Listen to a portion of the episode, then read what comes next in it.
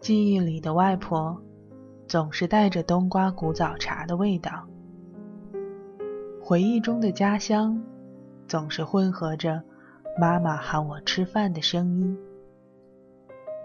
有时候奔忙的太久，回头才发现早已忘记了来时的路。在这个城市漂泊，每个夜里都好像是睡在船上，辗转反侧，风雨飘摇。每周一个暖心的睡前故事，给睡不着的你一个拥抱，对你说：“亲爱的，晚安。”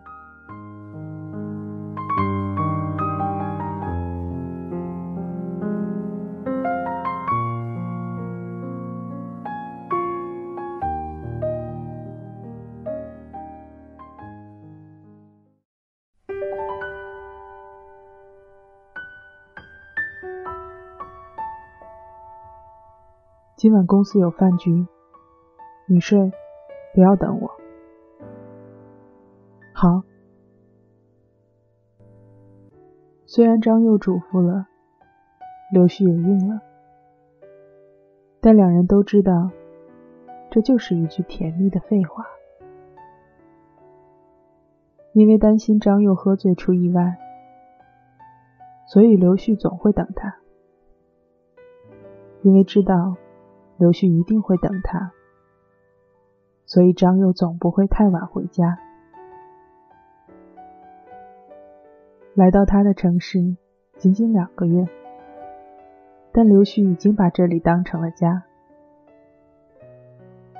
刘旭其实可以在家乡有份稳定的工作，朝九晚五的国企生活也曾是他所向往的，但张佑说。他叔叔没儿子，想提拔他在家乡的公司做高层。他舍不得放弃似锦前途，那么刘旭就放弃。刘旭安分守己，不思进取，和张佑白头偕老，就是他最大的梦想。所以他不觉得牺牲，也并不委屈。墙上的挂钟已经指向二十二点。刘旭放下手里熨了一半的衣服，舀了两勺蜂蜜，放进温度刚好的凉开水里搅拌。蜂蜜水搅拌均匀后，他顺手切了一盘水果，而后又去将饭菜放进微波炉里加热。忙完这些，他回到熨衣板前。继续慢条斯理的熨衣服，待他刚好将最后一件衣服挂进衣橱，门口传来钥匙的声音。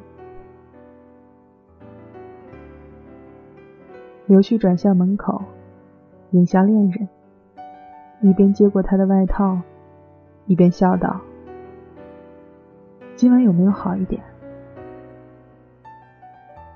还是那样？”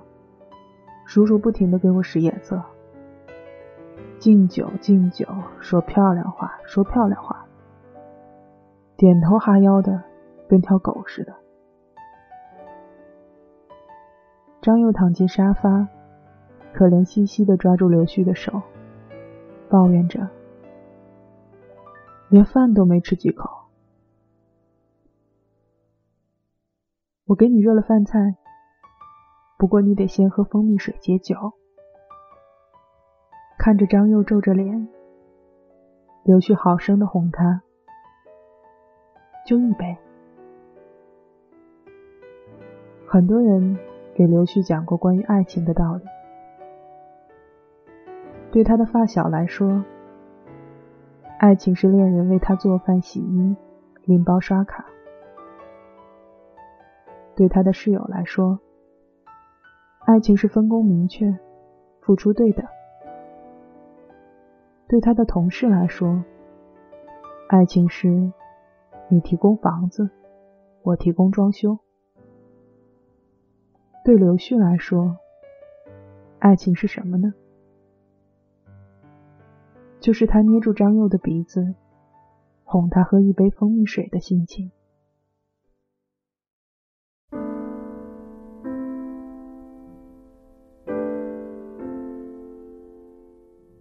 刘旭搬出了张佑家，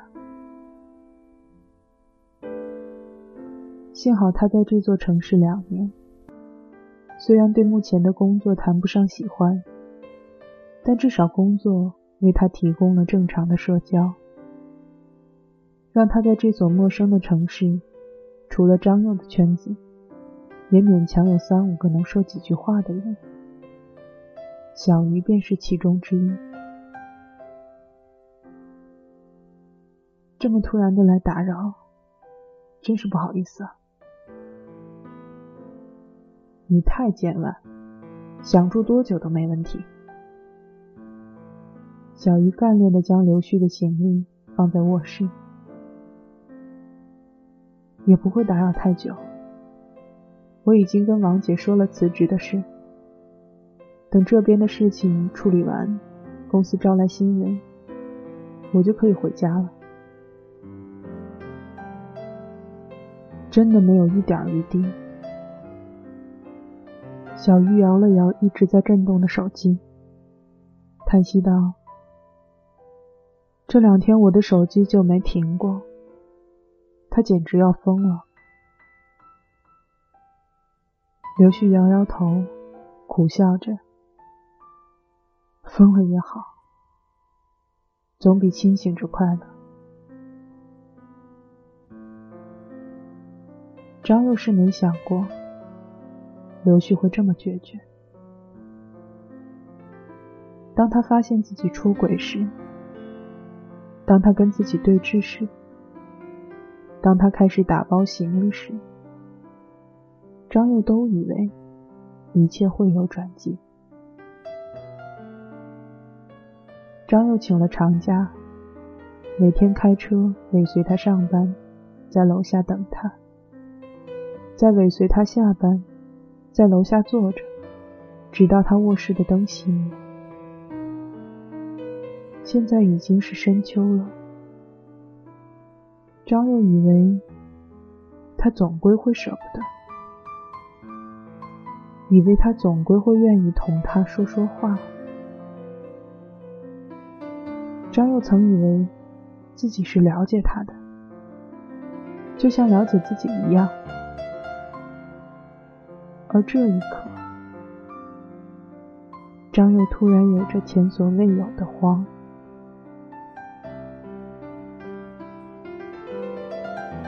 刘旭来到张家拜访，张父不在。不过看到张母小心翼翼又欲言又止的模样，就知道张佑已经坦白了一切。当初。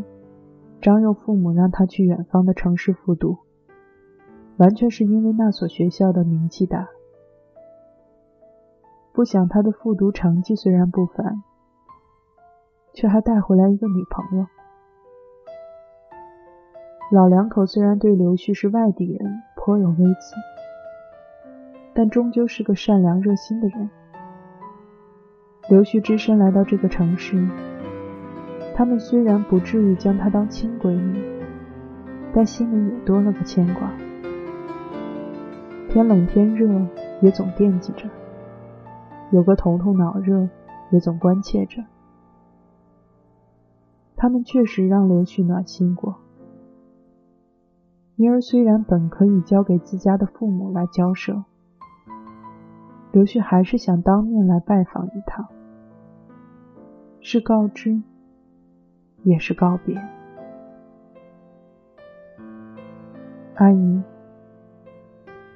张勇应该已经跟您说了，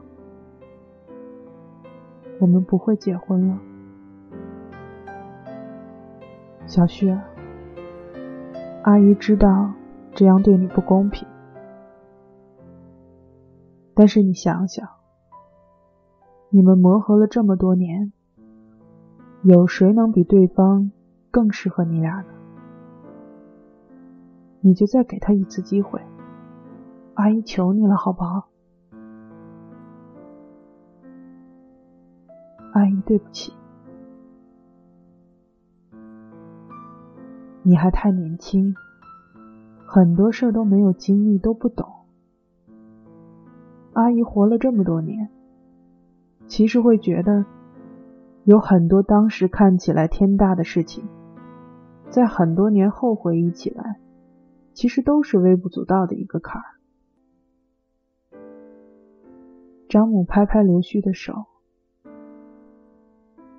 阿姨既然让你嫁到我家。就一定会对你负责，绝不会让你受委屈。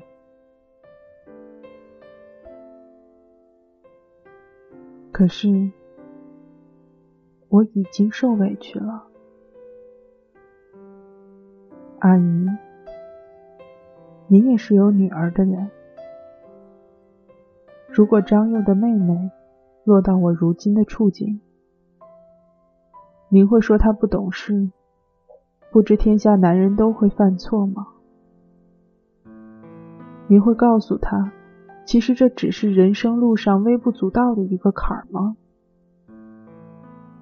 您还会坚持让她嫁给这般让她伤心的男生吗？阿姨，我也是爸爸妈妈疼大的，我长到十八岁。我妈连碗都没舍得让我洗过一个，如今这样的委屈，对我来说真是天大了。您不能这样这样劝我。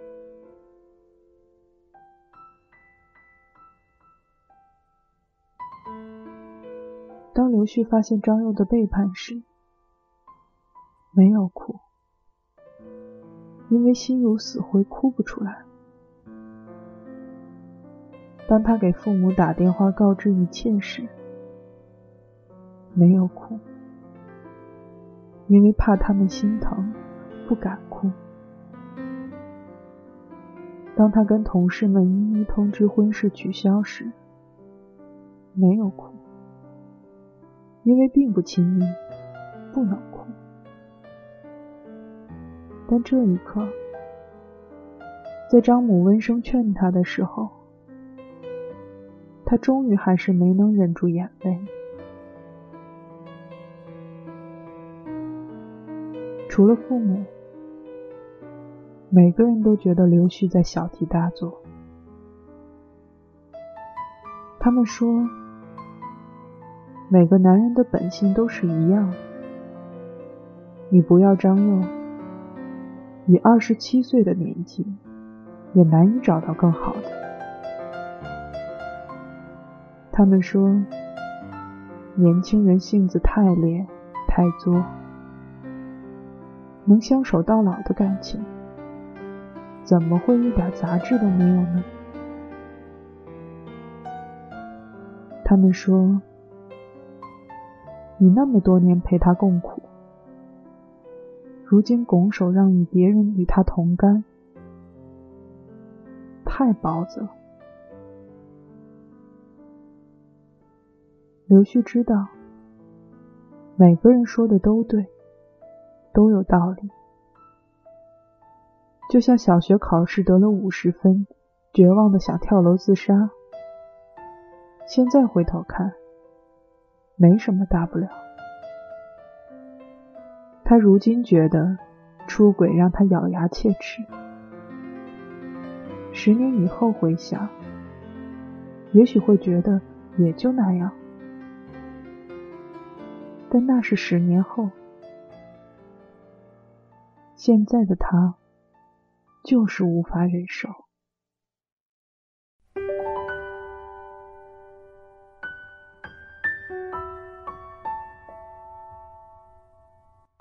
刘旭不喜欢英国，这里又阴又湿，总是有吃不完的土豆。英国人绅士有礼貌，但又冷漠疏远。而最可怕的，其实是坏心眼的同胞。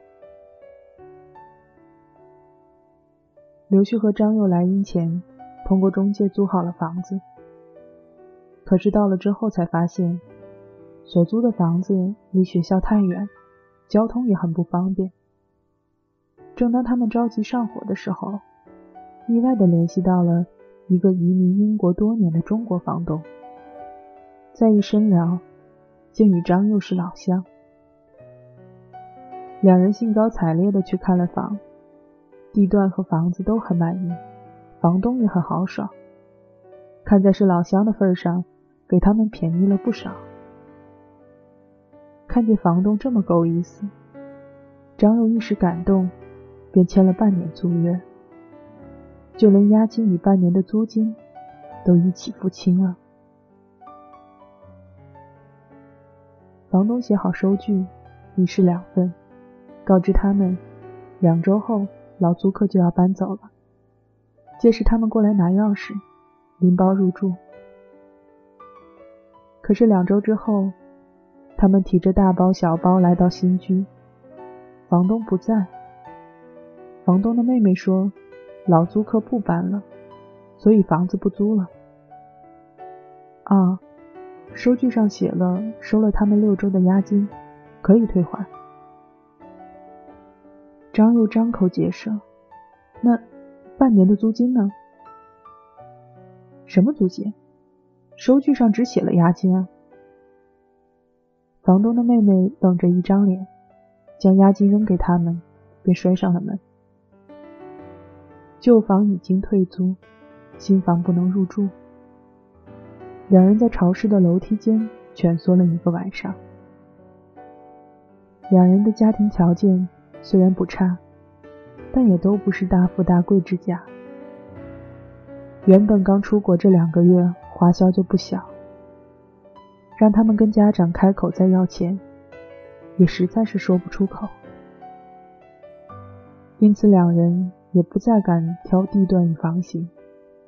与几个留学生拼了间共用厨房与洗手间的房子，开始为钱烦恼。学校生活步入正轨后，张佑开始去餐厅打工，刘旭则通过学姐找了份中文家教的工作。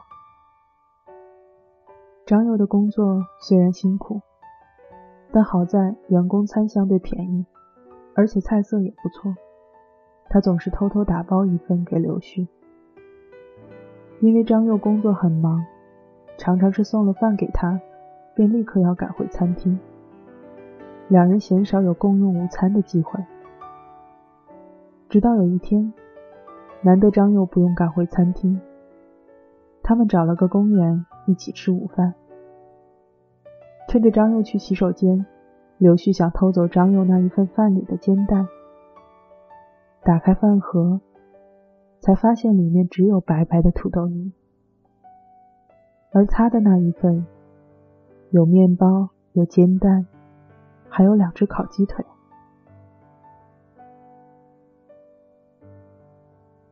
每个人都说他为张佑付出太多，但他不傻，他敢不留退路的宠着她，也是仗着。张佑爱他，异地恋四年，张佑每周坐四个小时的大巴去找他，晕车到脸色蜡黄，也逞强说没事。异国求学时，刘旭常常因为下雨天而手腕酸疼，张佑即使是熟睡，也总会握着他的手腕暖着。双方父母反对婚事时，张佑对家人说：“大不了入赘，他可以没有一切，但不能没有刘旭。”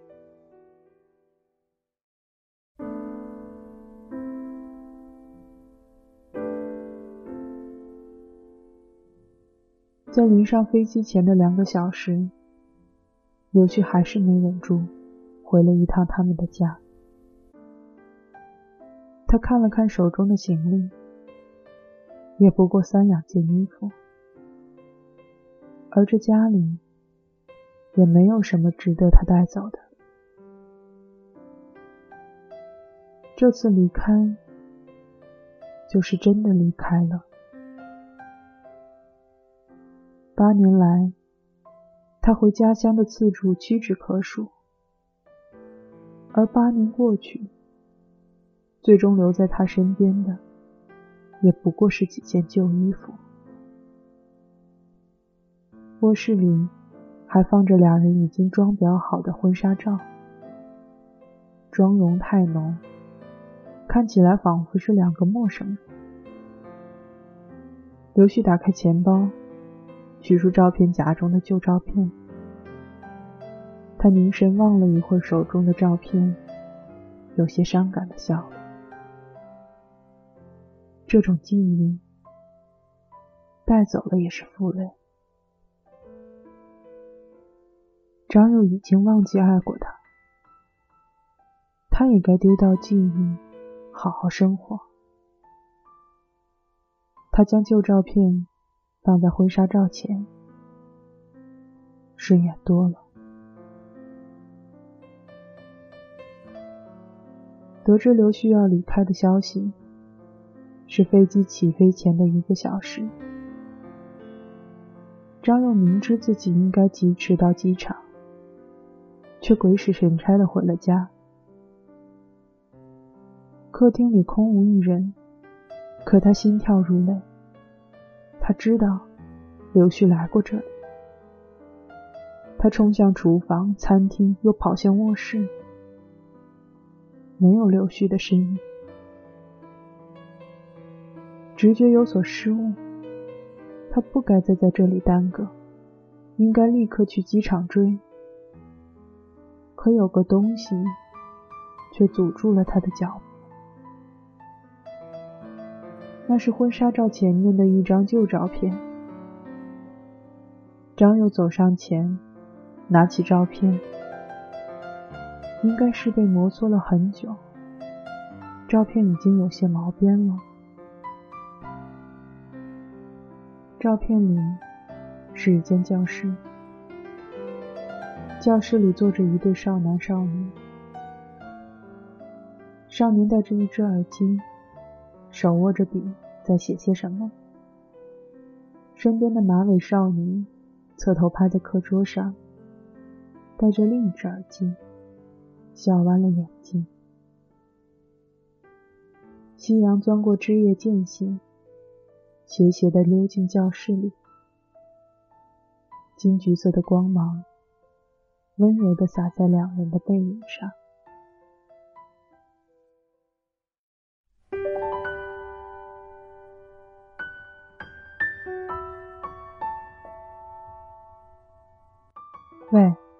你在写什么呀？女生侧头趴在课桌上，眼睛弯弯的。诗？什么诗啊？我看看。死生契阔，与子成说。这么浪漫，写给我的。上课睡觉，你知道意思吗？我们生与死都要在一起，这是我们的誓言。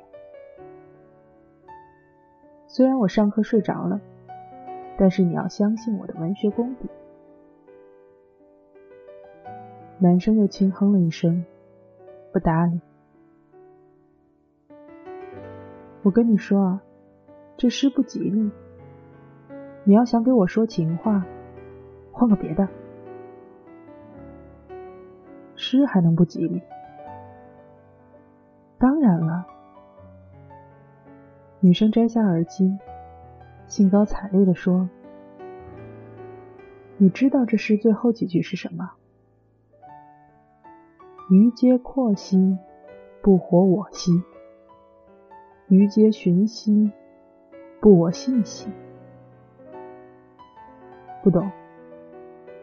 就是，就是。”女生嘟着嘴，不愿说。男生看她，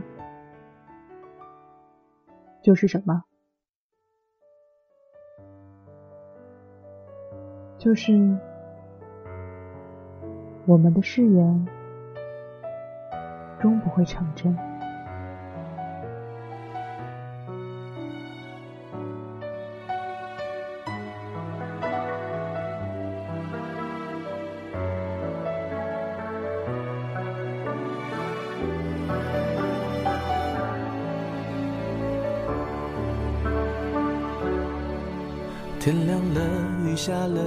走了，清楚了，我爱的遗失了，落叶飘在湖面上睡着了，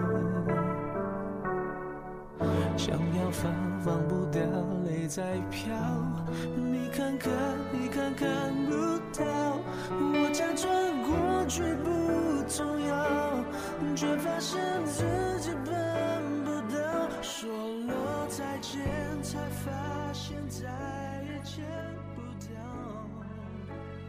到这里，终于将整个故事讲完。死生契阔，女子成说，执子之手，与子偕老。这两句诗，是多少人说过的爱的承诺。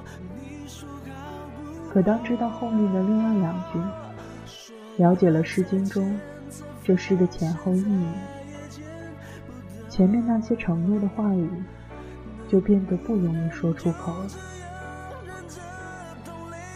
读完这篇故事，会对张佑生气，会对刘旭心疼，最多的是对这段长达八年爱情说了再见。而感到惋惜。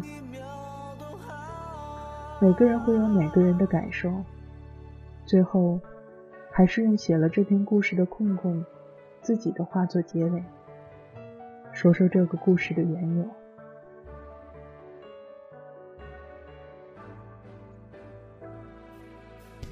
女主角的原型来源于七月初朋友转给我看的一个分手帖。我一直试图写些温暖的小故事，可是写到这个故事，我不知道怎样的结局才是圆满。前一天还偷偷亲吻你额头的人，第二天就变成了从来没有爱过你。为什么？不知道。也许连他们自己都不知道。我是个自己都没活明白的人。朋友的深夜哽咽，我说不出好道理，也给不出好选择，所以我说，我写个故事吧。曾经的甜蜜不是假的，如今的伤口也是真的疼。一无所依，这些都是你们的爱情，是选择做隐忍的张妈妈，还是眼里不容一颗沙的刘旭？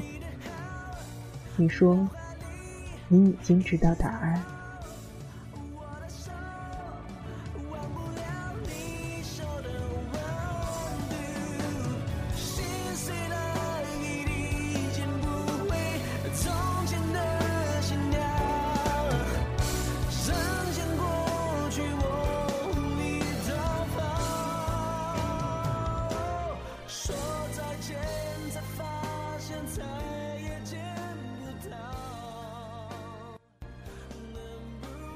今天的节目就到这里，更多的节目，请关注简单调频的微信公众账号 cdppg 零零七。